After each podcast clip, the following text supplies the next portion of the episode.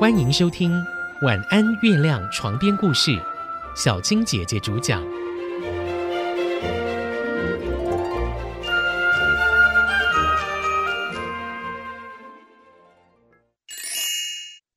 基督山恩仇记》第二集：被害入狱。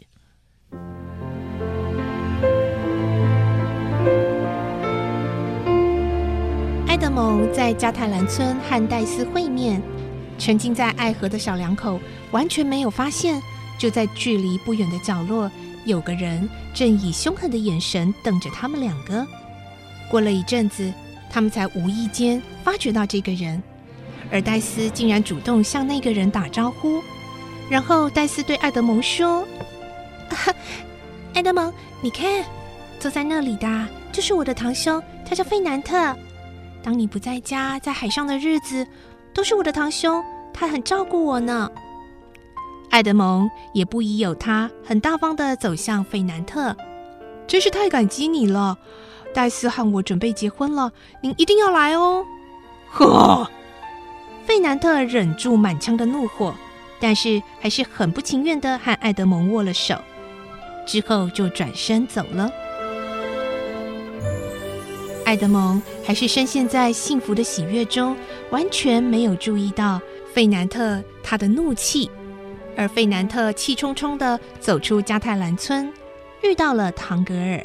唐格尔对他说：“哎，怎么啦？看你好像哈哈很生气、很失意的样子，是不是跟你的戴斯姑娘哈哈吵架啦？啊？”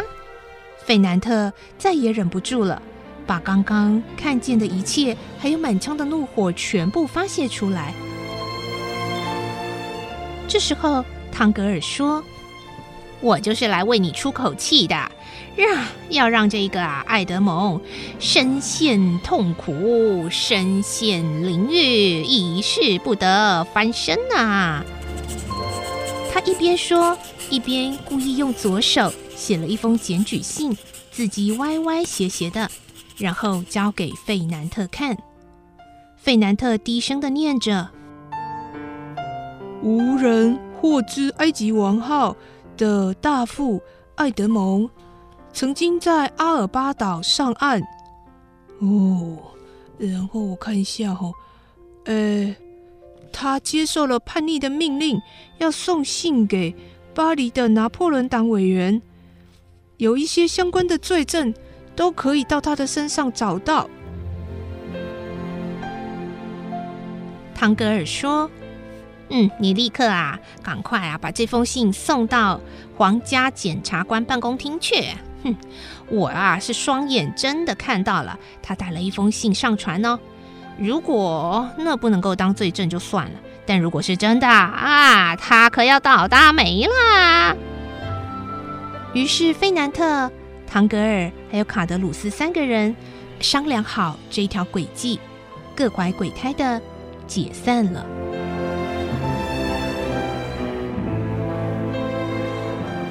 爱德蒙和戴斯的婚礼很快就举行了，是在第三天的中午，地点呢就在海瑟夫酒店。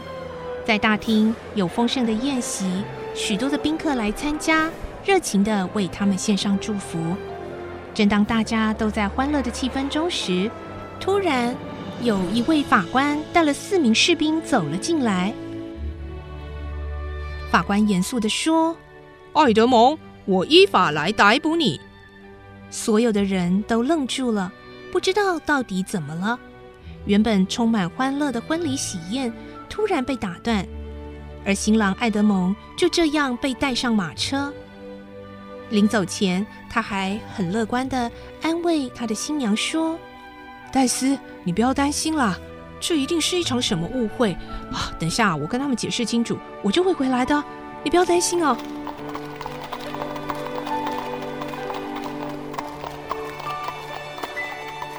爱德蒙一直到现在都还不知道，一场灾祸将要临到他的身上。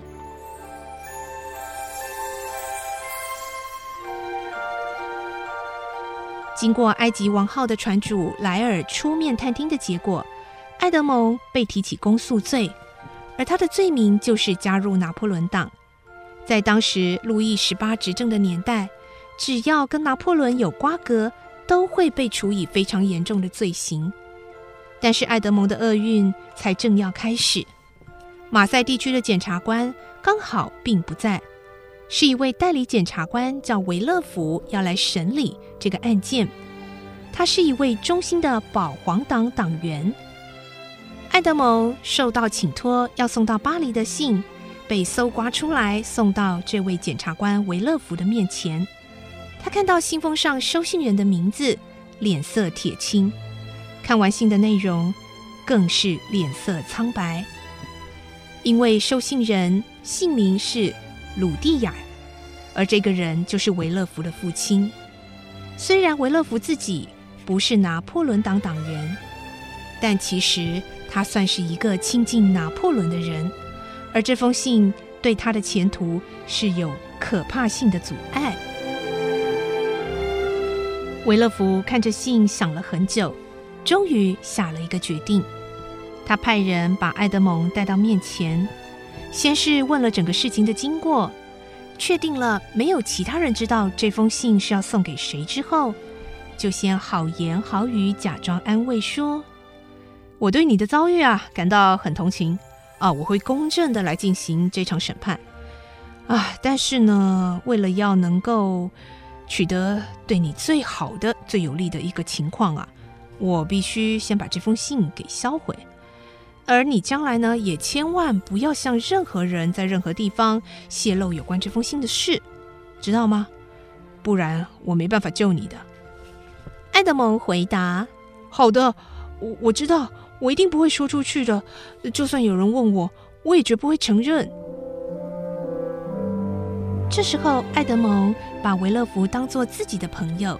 但是就在爱德蒙离开办公室之后，维勒福却背着刚刚的那些保证言语，下达了最严酷的秘密判决。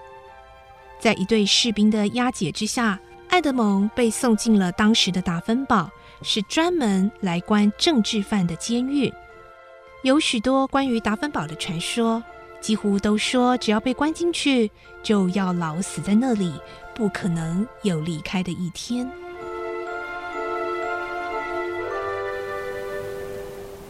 无辜的爱德蒙完全不清楚发生在自己身上的事，就在一片迷惘的夜雾中，发现自己被送进了达芬堡。他的心情非常的沉重。虽然看着这些大海，他也想要跳水逃脱，但是戒备实在太森严，完全无机可乘。最后，他被关进了牢房的时候，他再也忍不住，痛哭了。一整个晚上。